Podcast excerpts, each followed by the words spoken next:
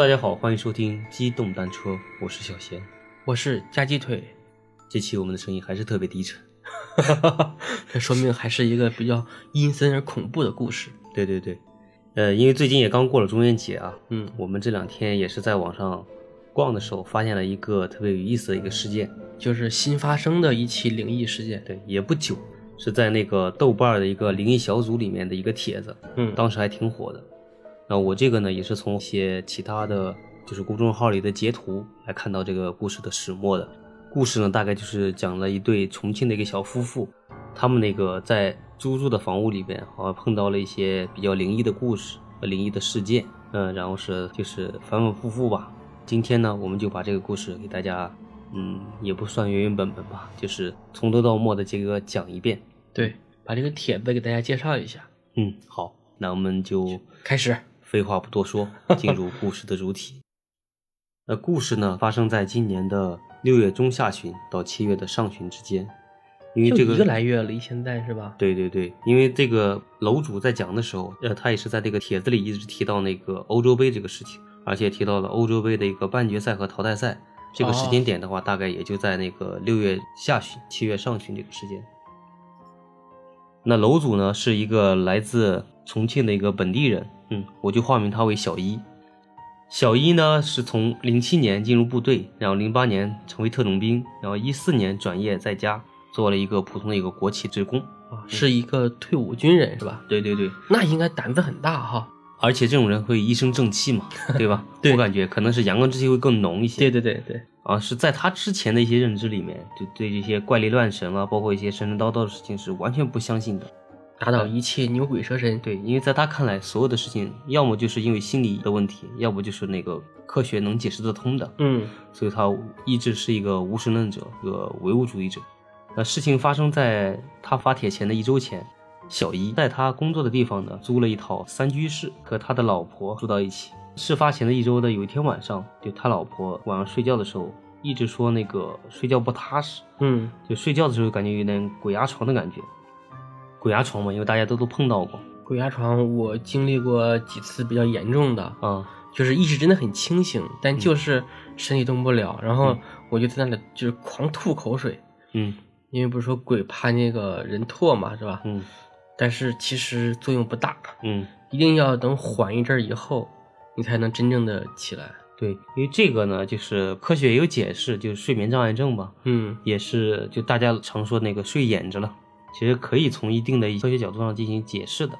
对，而且我之前也碰到过一次鬼压床，大概是在那个一八一七年左右吧，嗯。我在那个租的房子里面，那时候也比较奇怪啊，因为后来我想了想，那时候是暑假，大概构造是这样：我们小区隔着一个学校，学校那边呢是一个公墓哇塞，啊，就是一个公墓啊然后是我们当时不知道嘛，有天晚上我就睡得睡眼着了，连续眼着两次，连续两次啊被！压着两次。头一次呢，就是意识很不清醒，感觉自己就是突然间掉到一个大海里面，被淹来淹去的，就呼吸都呼吸不顺畅。嗯嗯，然后是那个就强挣扎着，就是那个起来了，嗯发现自己在家里，我就没有往那个上面想，因为那是第一次演着，我就没想这个事儿。后来躺下没多久，半夜的时候又被淹着了，又是同样的感觉。然后是我就心里有点那个犯嘀咕了，我就骂了几句，因为不是大家都说那个啊对，鬼怕鬼怕人饿嘛，对对我就骂了几句，然后就睡了。后来就晚上基本没什么事儿，哦嗯，然后好像之后呢还碰到过一次，但那次好像不太严重，我就没太记得了。哦，反正人多多少少经历过啊。对对对，可能大家都会经历一点被演着的一些一些事情吧。嗯，对基本上如果从科学角度来说的话，就是一些呃睡的时候一些神经上和身体上有一些反应迟钝，导致的你那个意识清醒，但是身体没有被唤醒的一个状态。嗯，好，那我们继续回到故事。继续讲故事。嗯，那楼主的老婆被演着以后呢，就是跟楼主说了嘛，楼主也是从那个科学的角度跟他说，说你可能压力太大了，最近呢就是不要想太多，就多歇会儿就行了。那故事呢就发生在那个他老婆给他讲完后的事发第三天的一个晚上。当天晚上他正在看欧洲杯，因为欧洲杯嘛都有直播赛，都是凌晨在踢，他就在看。突然间就听到老婆在屋子里就大喊他的名字，他的老婆是吧？对，他的老婆啊，行，就楼主的老婆大喊他的名字，他就赶紧起身，然后跑进去看老婆。那他老婆就说，在梦里梦见了一个女人从墙上走了出来，嗯，一头的短头发，而且还穿的是民国时期的衣服，然后问他老婆说：“我可以进来吗？”，有点恐怖啊！对对对，有点发凉啊！当场他老婆就被吓哭了，而且还被吓醒了。楼主笑了笑，安慰安慰他说：“那你继续睡吧，可能就是心理压力太大啥的。”呃，之后呢也就没啥事儿。到第二天白天呢，他老婆还翻了网上的各种鬼故事，看看有没有和自己相同经历的。楼主还在嘲笑他说：“那个不懂科学，自己吓自己。”不过这个时候他发帖前才想到，这个时候自己是有多么的可笑。嗯嗯，事情并没有这么简单，自己也碰到一些怪事儿。没有经历过，总感觉别人在讲笑话一样哈。对。然后第四天晚上，因为没有了欧洲杯那个比赛了嘛，因为当时刚好是进入淘汰赛阶段。中间小组赛已经停了，有休整时间。小一他就早早的睡觉了。他晚上睡着睡着就发现自己身体无法动弹，努力的挣扎，只能睁开一只眼睛。突然就发现他他的那个床头站着两个小女孩，两个呀？对，两个小女孩，你想多恐怖，和《闪灵》里面一样。我去，嗯，而且呢，和《闪灵》不一样，我现在毛孔有点起来了，空调吹的太凉了。嗯，一个小女孩是短发，一个小女孩是长发。而且都穿的是民国时期的那种校服，上面是那个蓝色的那种揭开襟那种衣服，下面是个半小黑褶裙儿。然后这时候呢，楼主只睁开了一只眼睛在看着他们。那短头发那个女孩就张口叫了一句楼主的名字，说：“请问新什么什么城怎么走？”应该是一个地名是吧？对，楼主呢就努力在想，就想他说这个地方是在哪块儿，因为那个时候可能他意识还不是特别清醒啊。还在想他要去哪块地方，要跟他讲一下那个具体位置。回过神来以后，再想，突然间他毛孔的一下子就炸开了，这是他家呀，他在家里睡着，怎么会有人在家里问路呢？然后楼主回想了一下前几天他老婆发生的事情，他就知道自己也碰到这种怪事儿了。终于轮到自己身上了。对，睡梦中就突然间惊醒，惊醒的时候他打开手机一看是那个凌晨的四点三十五分，那时间还挺精确啊。然后外面天呢就有一点点微微亮的迹象，然后这时候他就把他老婆也叫醒了，把这个事儿也跟他老婆说了一下，然后他老婆呢就赶紧打电话给他妈，就是他的那个老丈母娘，丈母娘，嗯，把这个事情给他丈母娘说了一下，因为他老婆家里的人呢也是比较迷信的，一直以为就认为啊这种世界上是存在着一些灵体或者有这种奇奇怪怪的事情的，嗯，而且这种事情存在呢，它一定有它自己的原因。在这个事情发生前，就是楼主呢，就因为他是一个无神论者，就对他们家这种就是神神叨叨的这种事情还是比较嘲笑的，因为他一直以为就这种事情都是心理和那个科学的事情，绝对不会存在这种神鬼的事情。对，天亮后呢，他的岳母就在他们县区的一个有名的师傅那边求了三张符，当天呢就赶到他们这边，然后是依照个师傅的吩咐，把那个符呢一张贴到了这个床的后面，应该是床头后面。呃，一张呢就贴到那个卧室的门上，嗯，符已经贴好了。对，然后另一张呢就要烧掉。这个是什么符？可能是不是咱上一期讲道士的那个叫什么万佛什么符？不是，咱们上次念的那是咒啊，咒是吧？不是符，没讲符。因为咱们是音频节目嘛，符没办法给大家展示，嗯嗯，所以呢符就没给大家看。那我们继续啊，嗯，然后贴好后呢，就是他和他老婆就出门去逛街按摩去了，回来的时候大概是那个十一点半左右，应该是中午啊。老婆呢就在他床上躺着看手机，然后是小一呢也就在那边打游戏等欧洲杯，可能像，然后是他岳母呢就在客卧那边坐着。大概那个十一点四十五分的时候，他发现家里的那个水不多了，因为他也不是水啊，他想喝饮料，嗯，他就叫他老婆想一起下楼去买点水。出门的时候，他下意识看了一下门上那个符咒，没什么异常。门上的符是吧？嗯，没什么异常。嗯，因为买回来水的时候就已经十二点多了。他和他老婆就在客厅陪他那岳母聊天他呢就打算洗完澡以后睡觉，哦，下意识的抬头看一下主卧上面门框上的符，符没有了。嗯，呃，帖子上面呢还跟了一个照片，这个照片呢很明显像是那个从中间给扯开了，就是那个符是吧？对对对，上面保存那个符的符头，下面还有一点点那个胶带的感觉。哇塞，那他一下子就慌神了，赶紧就是在家里找。以为是风吹掉了嘛？我已经是头皮发麻了，但他倒肯定不会是被风吹掉的。嗯嗯，呃，因为这个符呢，它在后面贴了很多双面胶，风怎么可能能这么大劲儿？对，这种贴双面胶这种符咒，说句不好听的，他自己也说了，十年也不会掉，怎么可能会掉呢？大概在家里找了十多分钟没找到以后，他就拿板凳上去看一看那个符咒那边有没有什么揭掉的痕迹。当他贴近一看。发现门框上有许多那个被纸烧焦的痕迹，就纸的碎渣烧了。对，就燃着了，而且还闻到了一点点那个烧焦的味道。那就是烧纸的那味道呗。对，其实按照我们的那个，呃，就是看这种鬼片儿嗯，所产生的这种，算是给我们一个警告。不是警告，应该是什么？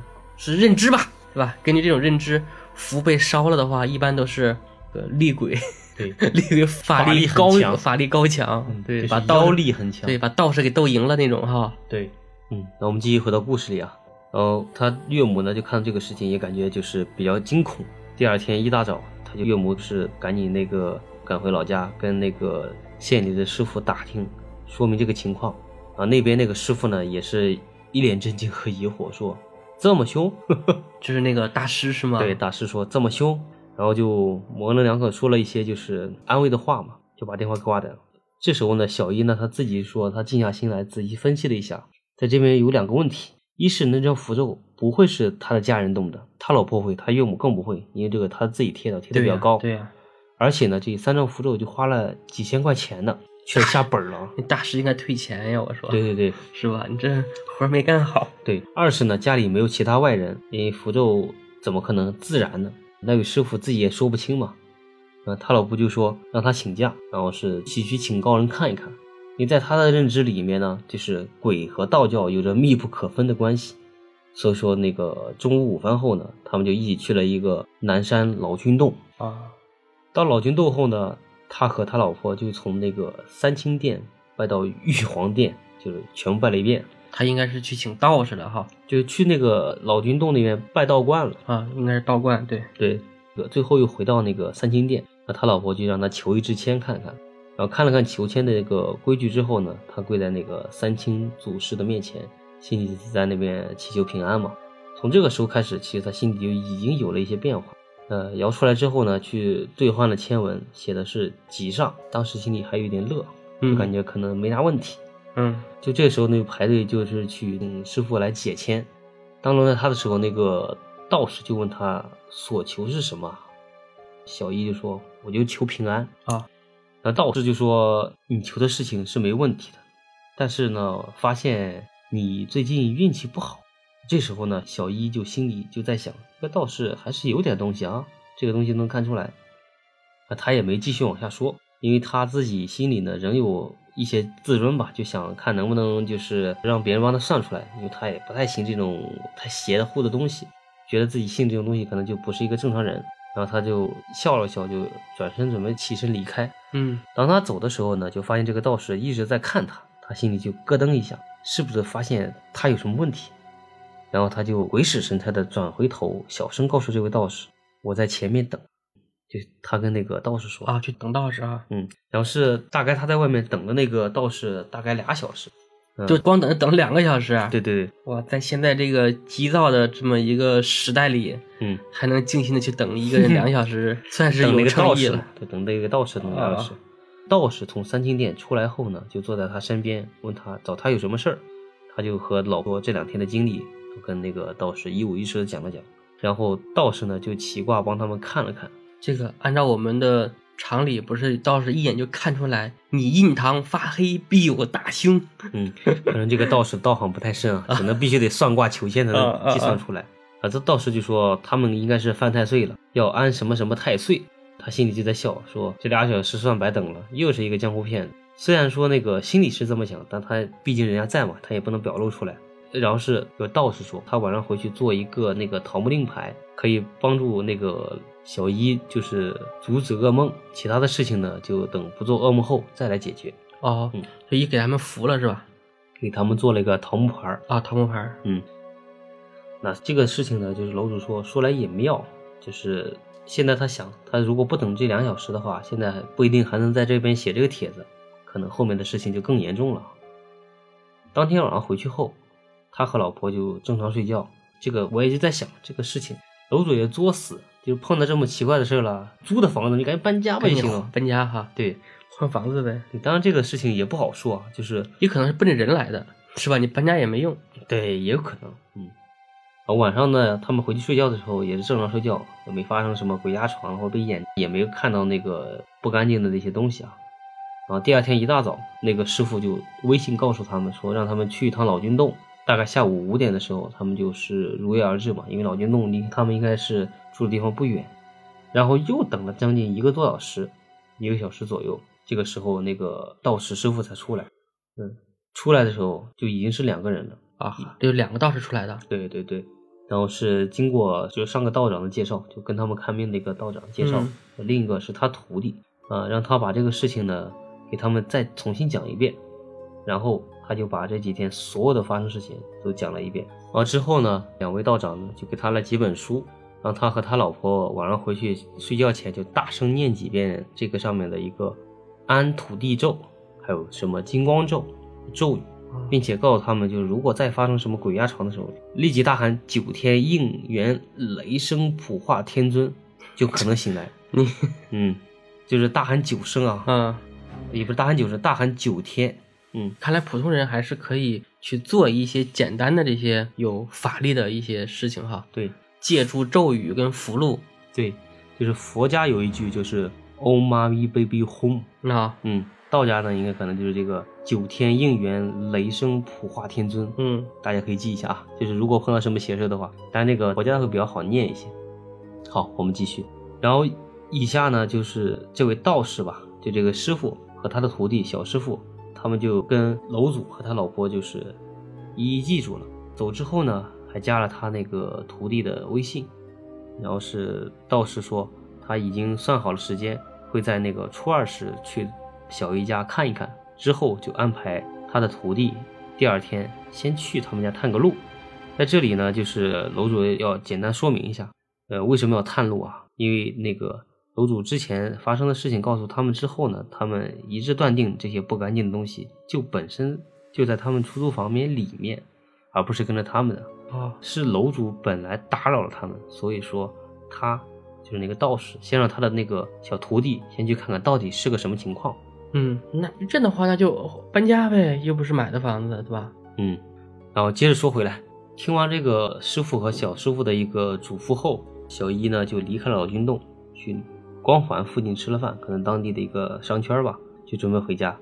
回家的时候，那位小师傅就打来那个微信电话，楼主的老婆接后。小师傅告诉他们说，让他们现在就去找他。小师傅会给他们一些东西，然后他跟那个他老婆就开着小车前往小师傅住的地方。等了大概十多分钟，看到穿着一身道袍的小师傅拿着一堆东西就过来了。先是拿了一碗水，在他和他老婆身上洒了洒，然后呢又拍了拍他们的后背，最后给了他们一把扇子、一个葫芦和他画的三个符。然后小师傅说，一张是镇宅符，两张呢是。除噩梦的符哦，嗯，跟那个第一次给他那个三个符大师的套路类似啊，嗯，那之后呢，小一和他的老婆拿着这个符就回家了，按照小师傅的吩咐，扇子和葫芦呢放在一起，然后是附立帖在那个门上，他们就一一照做了。贴完符以后呢，就和他老婆就直接睡去了，啊，一晚上也没啥事儿，一觉睡到大天亮，就安静的过了第一天。仅仅这一天，第二天怪事就又发生了。大概第二天晚上的十一点多的时候，他突然发现符又没了。有了上次的那个经验以后，他直接拿了个凳子就在门框上顶上看一看。嗯，那这次呢，没有符咒纸被烧焦的痕迹。然后他就在家里面呢就四处找，奇怪的事情就发生了。怎么了？门顶上的符位置变到门后面去了，因为他在门顶的这个正面贴，突然发现那个符咒呢贴到门的后面了。嗯，就是门框的后面。更诡异的是，那个符咒后面的双面胶全部都不在了，但是没有双面胶符自己是怎么贴到墙上的？没有跳下来。好家伙，这跟跟楼主吓的，他赶紧就叫他老婆过来拍照发给那个小师傅看。然后接下来呢，小师傅就说赶紧让他们那个大念那个金光咒，并且把那个符烧了。烧完以后，并拍个视频发给那个小师傅看。嗯，然后之后呢，他们就把这个事情依照做，一边念金光咒，一边那个把符咒接下来烧了。烧完之后呢，小师傅告诉他，他明天下午让他们过去接小师傅过来，他需要到家里实地看一下，并且呢，让他们准备了很多东西，因为从来没接触过这些神神鬼鬼的事情嘛，他就对这些东西根本就不知道哪里有。都准备了什么？需要他们准备的就是朱砂、白酒、大米和黄酒。哦，反正不应该是糯米吗？嗯，但是不知道为什么是大米啊。第二天下午呢，那个他们就如约的把那个小师傅接到家里了。一路上还有说有笑的，这心也够大的。路上的时候，他还咨询了那个传说中的那个五鬼招财这种事情，小师傅也对他们就一一作答。大概下午两点多的时候呢，他们就到家了。先是他请他的岳父到那个楼下回避一下，就只留下他跟他老婆。然后呢，就是这一下午发生的事情，就完全颠覆了楼主的三观，让他终身难忘。小师傅到他家第一句话就说：“这边阴气比较重。”嗯，就他也不知道小师傅如何感应出来的，因为他自己并没有觉得什么异常嘛。这个阴气重的话，确实很难说哈。对，因为阴气重，我们正常人根本就看不出来。对对对，然后那个小师傅呢，就赶紧换上了一身那个道袍，并拿出一把那个木柄的剑，在家里走走停停的，用他的手在到处的摸那个四周的墙壁，又不知道从哪边接了一碗水，然后喝到嘴里，一口喷在那个主卧室的墙上。然后是小一呢，也不知道其中的原因，小师傅也没告诉他为什么要这么做，只是一直在问那个小一是不是最近闻到什么奇怪的味道。又或者家里有什么一眼看上去让人很反感的东西，那楼主呢就仔细回想了一下，发现那个都没有，就他都没有感觉就是有怪味道，或者是有什么就是让自己看一眼就特别讨厌的东西。嗯，接下来呢是小师傅把他们准备了朱砂倒到那个碗里和白酒混合调制了一下，然后一边调制呢一边告诉他们说这两个东西呢并不凶，应该是最近才闯到他们家里来。让他和他们先谈一谈，如果谈不拢，再灭掉。大家好商好量是吧？对对对，先跟你们商量一下。嗯如果你这边不识好歹，那我就就要把你灭掉了。那小师傅拿出了一支毛笔，在那个黄色的那个符纸上就开始画符了。画的具体是个啥，他也那个看不太懂，就跟那个就他的说啊，他描述就跟咱们小时候读书的时候在书上乱画，写字很差一样。嗯，老师就说他们是在鬼画符。鬼画符，对对对，小师傅画好后就拿着那个符去了主卧室，交代他们让他们不要进去，就在客厅等着就行了。啊，他跟他老婆就在客厅坐着，听着小师傅在里面念着一些听不懂的语言，就无里无农吧，可能就是一些道术的术的一个咒语。那在这个时候呢，他还感觉自己有点搞笑，就在嘲笑自己，说自己怎么也变成这种神神叨叨的人了。嗯，呃，前前后后大概十来分钟。那小师傅就满头大汗的走出来了，一直在嘴里重复“弹不好，弹不好，收了吧。”然后他就看着他又画了一张符，说什么五月什么，说很厉害的意思。拿了一个葫芦，然后又拿了一个碗装了半碗大米，在那个米上呢插了三根香。他说想测试一下这个有多凶，就把装米插有香的那个碗就是端到那个主卧室去，说进去二十分钟以后再进去看。在客厅等了将近有二十分钟以后呢，楼主呢就跟着小师傅一起进了主卧，看到这个三炷香都灭掉了，小师傅一看大喊不好，这个这个时候有点惊心动魄的感觉、对对对，，就是 这个时候我看到这里就有点像那种 像电影里面演对对对的是吧？情节特别生动，对我只能说那个楼主的文笔好啊，戏精上身，对对对，因为那个他说啊，他看那个三长两短的香有有点离谱，他就跟他老婆完全不懂这些有什么说法，然后就跟傻叉一样听着小师傅解释说三长两短那两个不干净的东西不是什么善茬儿。然后在这个时候呢，那个楼主呢也心里有点疑惑，说他也自己也解释不出来为什么香会熄灭，然后连自己也骗不了自己了，感觉自己这个时候就已经没法不相信自己眼前这个事实了。经过和那个小师傅的同意，然后他就把碗里那个香取出来，仔细看了一下，啊，并没有那个他想象中那种人为掰断或者是水浇灭的痕迹，就真的就是真正的那个凿成了一个三长两短的一个就那个状态。然后呢，小师傅就告诉他们说，这东西比他想象中的要厉害一些。他拿着画好的五岳什么什么符，然后就进到那个卧室里面，先是念了一阵那个经文，然后按着他所说的方向贴在了那个五个位置上。之后呢，又叫楼主准备了两面镜子。他只看到那个小师傅在镜子上不停地画着一些符文，然后是画好后又吩咐他们，其中一面镜子不能照到别人，然后是然后是另一面镜子藏起来。如果再看到他们，就用那个镜子去照他们。做完这些事以后呢，他就坐在那个客厅里面，然后是聊起天来。大概那个十来分钟以后，小师傅就突然问他说：“是不是听到大米在地面跳动的声音？”他想我去，这也太吓人了。大米在地面上跳动的声音。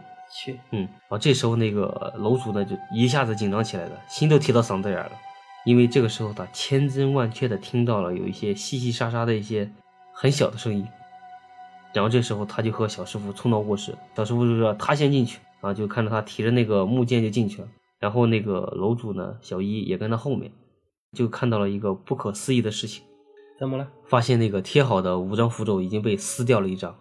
我去，然后过了不到几秒，又就听到了一个响声，发现那个放在床头的那个面镜子炸开了，玻璃碎碴呢炸得满床都是。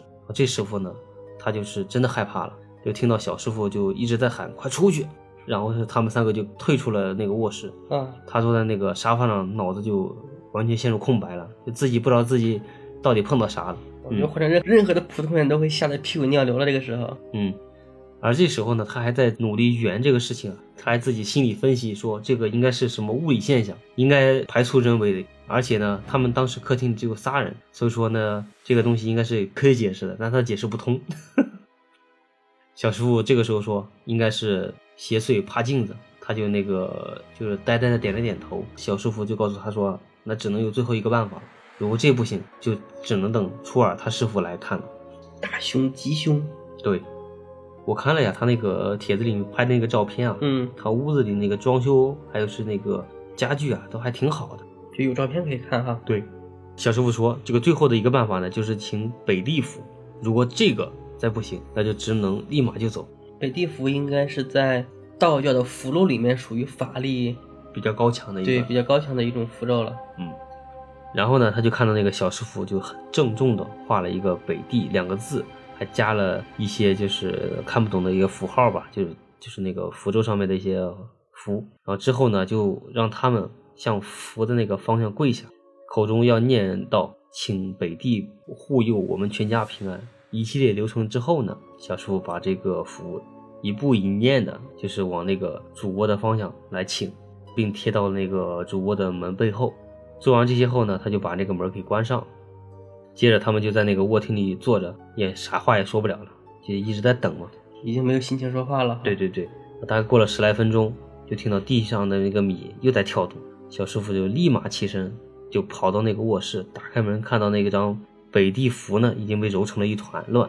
然后小师傅就被吓得就说不出话来了，立马拿出了那个手机给他师傅打电话。具体说的什么的，他那个当时脑袋也一片空白，也没太听清楚。嗯，就反正说完之后呢，就是让他那个快走吧，然后那个小师傅就立马就走了。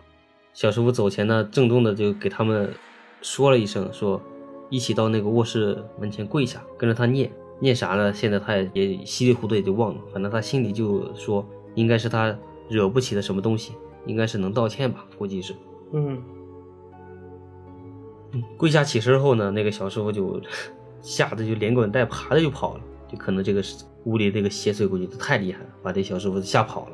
就是初级道士已经降服不了了，是吧？对对对，然后这时候呢，那个楼主和他老婆也就站在原地不知所措，就已经呆住了。那小师傅就说不想死就赶紧跟他一起走，嗯，然后他就跟他老婆才反应过来，立马跟着也跑了。嗯门关好后，他就看到那个小师傅念着一些什么咒语，什么除什么金光咒，还有什么咒的什么的不得开门，什么永封啥的乱七八糟的。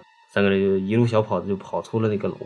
到楼下呢，那个小师傅就说他这个屋子里这东西是很厉害的，小师傅已经解决不了了。而且呢，就因为刚才做了这一通法事，小师傅也被盯上了。嗯，所以说他明天要上那个老君洞去避一避风头。哦，嗯，至于他们呢，就是也先不要回家了。到这个时候呢，他突然间缓过来意识，他跟他老婆跑下来的时候，任何东西都没有带，手机也落家里了。嗯，就这就就也得走，但自己也不敢回去了嘛，只能就是跟着师傅一走了。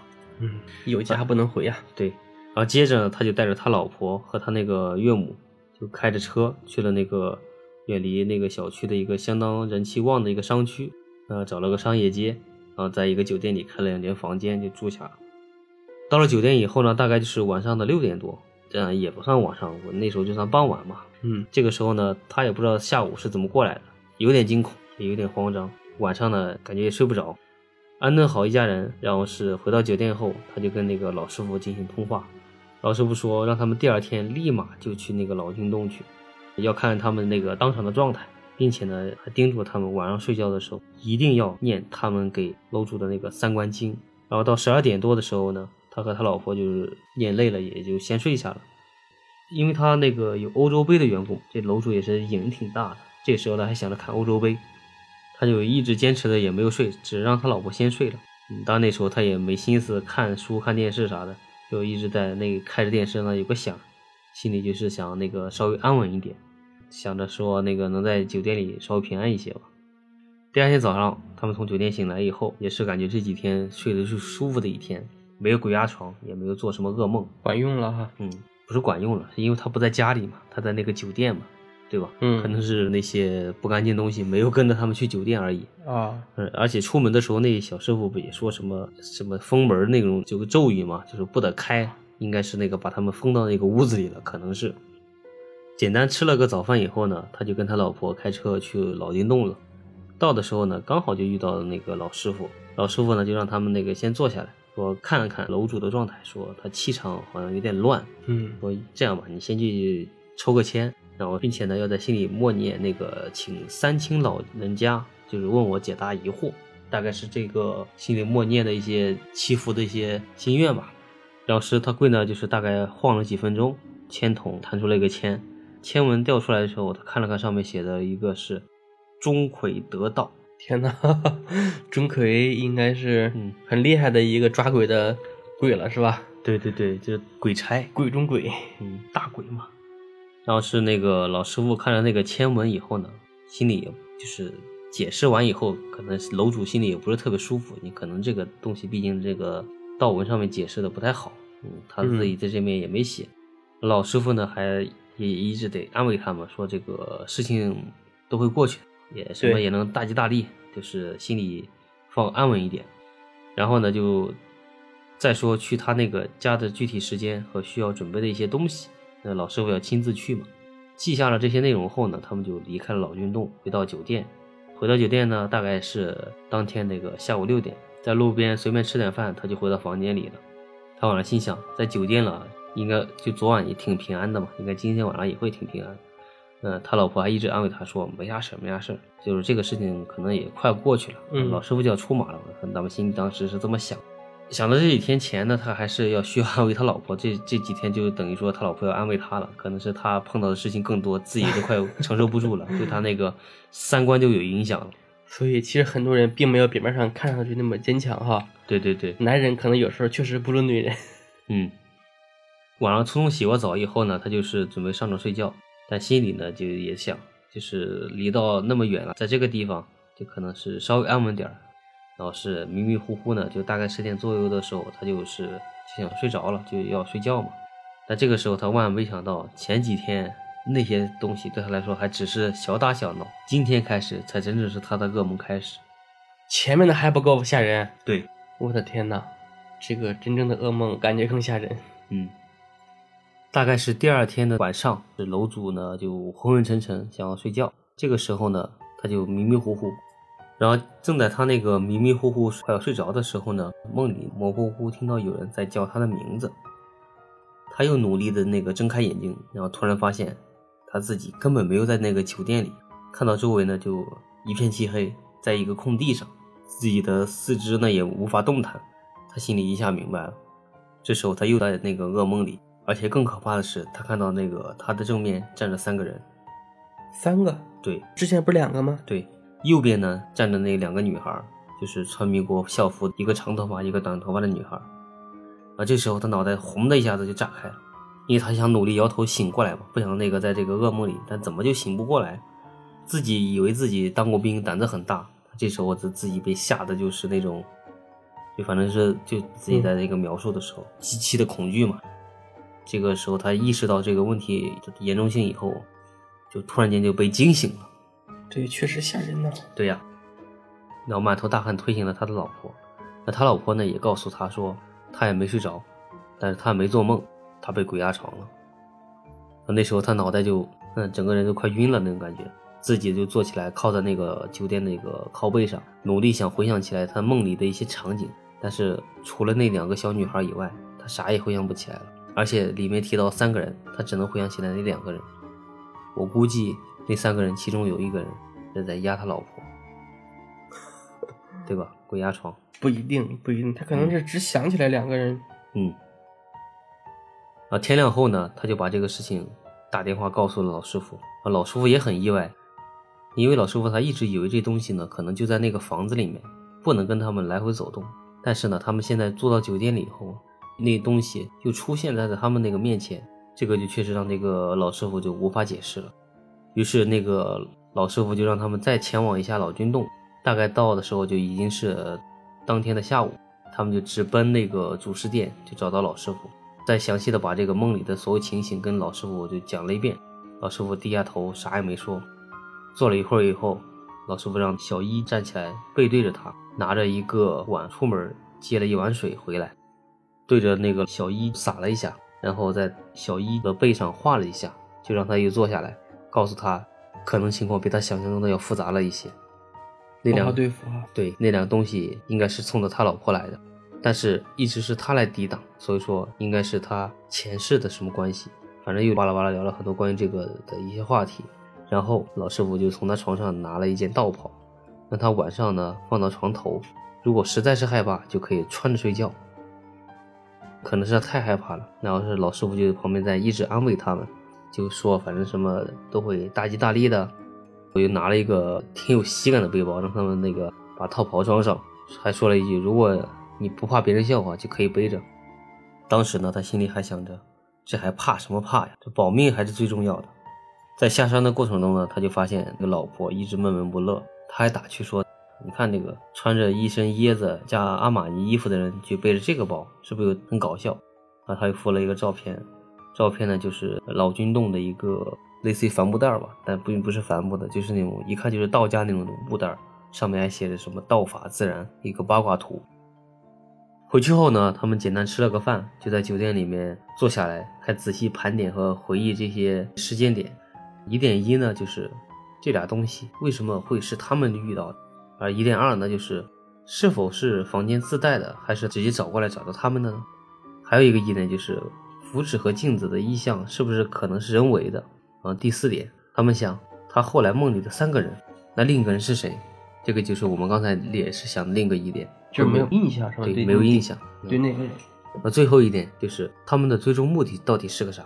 然后在纸上他写完这五个疑点以后呢，他又一个一个来推敲，呃，推敲这五个疑点看能不能解答。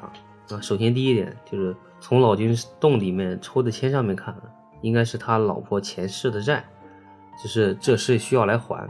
二呢，已经搬到酒店了，睡觉同样也遇到了，证明不是出租屋的自带的东西，应该就找他们的。然后第三呢，符纸和镜子的问题。首先，符纸是他自己去贴上去的，因为他是一个多疑的人啊。每次做事情的时候呢，楼主都会自己做很多东西，而且镜子呢也是他们自己提供的。小道士肯定是做不了什么手脚。然后撕毁符咒呢，这种物理性的一些创伤发生的时候，他在屋里的每个角落也都找过。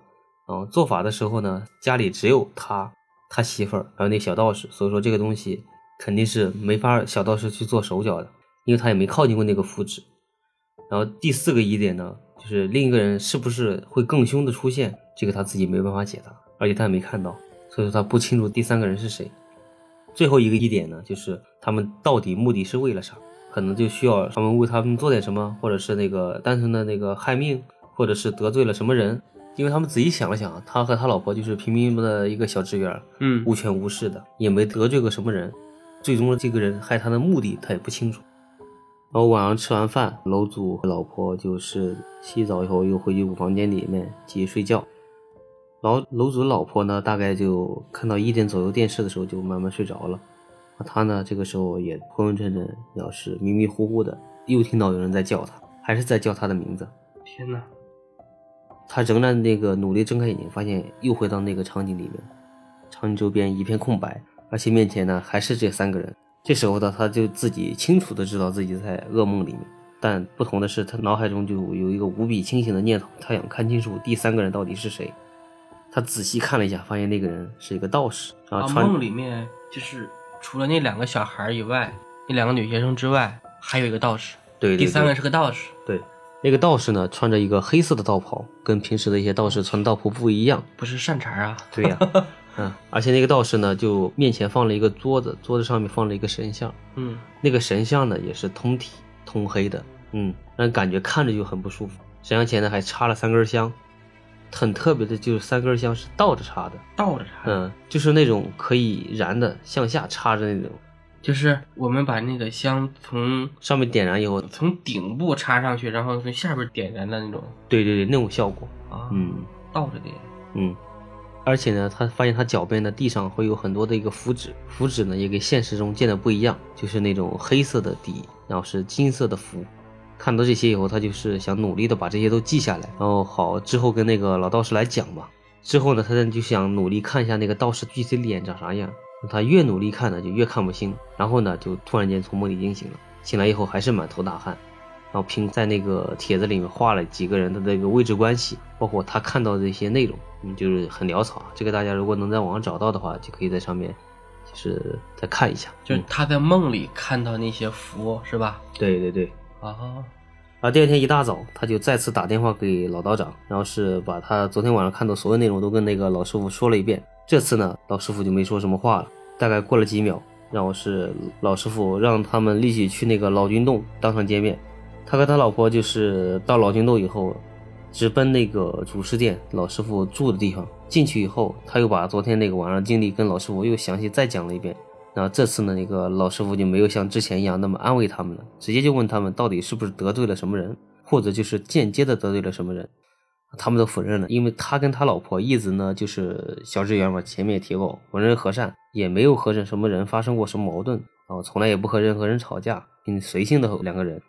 老师傅听完以后也很沉默。过了一会儿呢，他说这个事情呢可能比较复杂了，具体怎么复杂他也不方便说。只是说到初二就到大家看过之后再谈，然后就让他们离开了。我觉得这个时候事情感觉已经比较严重了哈。对，为什么这个老师傅还一定要坚持等到初二那一天再去呢？嗯，可能这个也关乎到一些就是风水或者一些除妖的一些规矩吧。可能初二的话，可能是不是这天才能除或者这一类的吧。是不是黄道吉日哈？对对对，我估计是这个意思。也可能是道士的行程排满了，对，没空。呃，到了初二呢，按照师傅的吩咐，楼主带着老婆就到老君洞的门口，五点多等候师傅。他到的时候呢，并没有发现师傅。打电话以后，发现师傅和他的两个师弟一同三人，然后是去那个一个老街购买一些其他的应用之物。然后呢，楼主就和老婆又下山去接他们，直奔那个出租屋去做法。到了家以后呢，到了家以后呢，三位师傅进门口就直接换上了道服并穿上，然后让楼主和他的老婆在门口等着，自己先进去。走到客厅的时候，他们三个人就开始在那交谈。具体说的啥呢？楼主可能在外面也没听出，反正就是什么反煞，还有什么放阴这一类的吧，可能都是一些驱魔降妖的一些专业术词。专业术语，对对对。接着呢，那个老师傅就让楼主把之前准备好的公鸡给放开，并放到屋子里。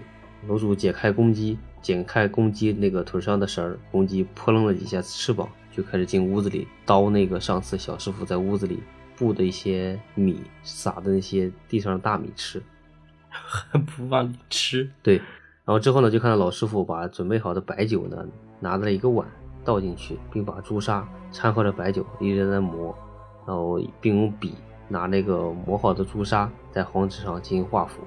这时候奇怪的声音就出现了，那楼主看到那个公鸡呢，就低头吃米，一路吃，一直吃到那个卧室门口，就停下不吃了。就自己一直在后面叨弄自己的后背，然后是也不往里面走。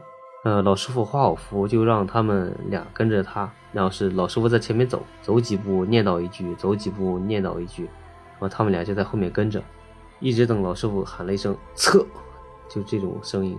字呢，就是楼主也没写出来，因为没法写，也不知道什么汉字能形容这个象声词。然后呢，就把符贴到了那个门框上，贴好后呢，就要他们一起退出。啊，并吩咐他们去做顿饭，啊，不管是面也好，还是什么都好，总之要用生火做饭。然后他俩呢就去准备吃的了。吩咐完以后呢，就看到老师傅和他两个师弟就在他们那个饭桌前摆好了神像，插上了香烛，拿出一个类似于铃铛的一个东西，三个人就在那边一边磕头一边摇铃铛。大概持续了有五分钟，怪异的声又发生了，就是他们听见那个卧室里的米粒儿啊，又开始发出那种。小声的那种跳动声音，就给人的感觉应该是像有人踩在上面走路的感觉。嗯嗯，因为楼主呢，可能他就是自己说啊，可能有点多疑，也可能怀疑老师傅自己在做鬼，就偷偷的伸出头来想看一下。然后结果这时候呢，他就看了一见老师傅的脸色就变了，就看了一下老师傅，就他从那个厨房伸出头往外看嘛，嗯，然后老师傅就脸色都一下子变了，因为不知道那个老师傅看见了啥，然后是老师傅说让他们别管，他俩自己也没敢动，就这样大概僵持了几秒钟之后呢，就看到他们三个人大声的说快关火别做了，然后就看见他们三个把神像赶紧收回了包里，吹灭了蜡烛，让他们跟着他一起走，他跟他老婆也是一头雾水啊，心里在想，难道这老师傅也治不了这个？如果他老师傅也治不了的话，那他们这个东西到底要咋解？怎么搞？带着这些疑问呢，就跟老师傅一起到楼下。在楼下呢，老师傅和他们坐下来，老师傅才开口说，这个事情他可能就真管不了了。这时候他心里咯噔一下，这么快还不如那小道士呢，小道士还做了好几次法，对这个老道士就直接念了念咒，磕了磕头，说不能做就走了。而且是他们兄弟三人啊，对吧？师兄弟三人，嗯，就这时候呢，心楼主心里就感觉堵得慌，说不出来，感觉这个事情也太邪门了。但这个时候呢，前面那些疑问呢也冒出来了，说为什么要找他，到底要什么目的？他就把这些问题所有的事情都跟老师傅问了一下。那老师傅说呢，这与什么怨亲债主有关，他呢也不方便继续把这个事情给解下去了。如果再这样解下去、弄下去的话，可能对他们几个也不太好。那楼主呢也只能苦笑，那毕竟是对别人的一些生命造成一些安危或影响的话，这样也不想影响到别人。然后呢，楼主也就只好答应，并把事先准备好的红包呢拿出来一半钱，想跟这几个师傅，因为也做一些表示表示对，辛苦费嘛。对吧这几个师傅呢也就说钱呢他们也不收了，毕竟事儿也没办好，只需要那个楼主把他们送回去就行了。挺讲究，对，举起，对，举起。然后老师傅这边的事情安顿完以后呢，他们就又回到了酒店。然后这时候呢，他跟他老婆呢就已经六神无主了，也不明白为什么要发生这么多事情，具体为什么要找到他们。然后思前想后呢，他就在网上跟那些豆瓣的一些吧友进行讨论。嗯，然后有人说呢，这种冤情债务可能去西藏那边通过藏传佛教哦解决这种前世今生的问题，可能会更好一些。我们的楼主这个时候得多绝望啊，是吧？对呀寄托了全部希望的，给这个老师傅，对啊？而且这老师傅这个他们三个师兄弟是吧？嗯结果都不能解决，嗯我的天！而且是老君洞那边的道士，对，因为这个帖子发出去的时候呢，楼主也是在不断的更新嘛，所以说后面的故事呢，是因为一些某种原因吧，就是也断掉。但楼主在那个之后的一段时间里面呢，还不断的更新一些，比如说他们当时前往西藏去请求藏传佛教一些师傅进行点化的路上的一些经过包括过程，然后是沿途的一些情况，也跟那个组里的一些就是豆瓣的伴友进行一个分享。啊、因为他们自己也说嘛，也考虑过具体这些事情，要去找那个藏传佛教啦，或者是去龙虎山或者是茅山找一些就是大乘佛教或者是其他的一些道士来解。最后也在想一一来走吧，先决定先去那个西藏，嗯，嗯，然后再实在不行再跑到东北找那个什么出马仙对，出马仙，然后再考虑或者去茅山，嗯要是非得把这个事情给解了为止。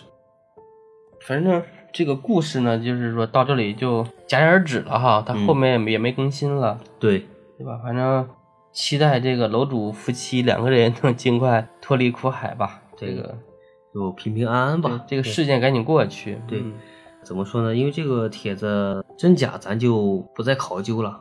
对，呃，如果是假的话，那就希望这个呃这个这个这个事情就是没发生最好。如果确实是真的话，那就祈祷楼主。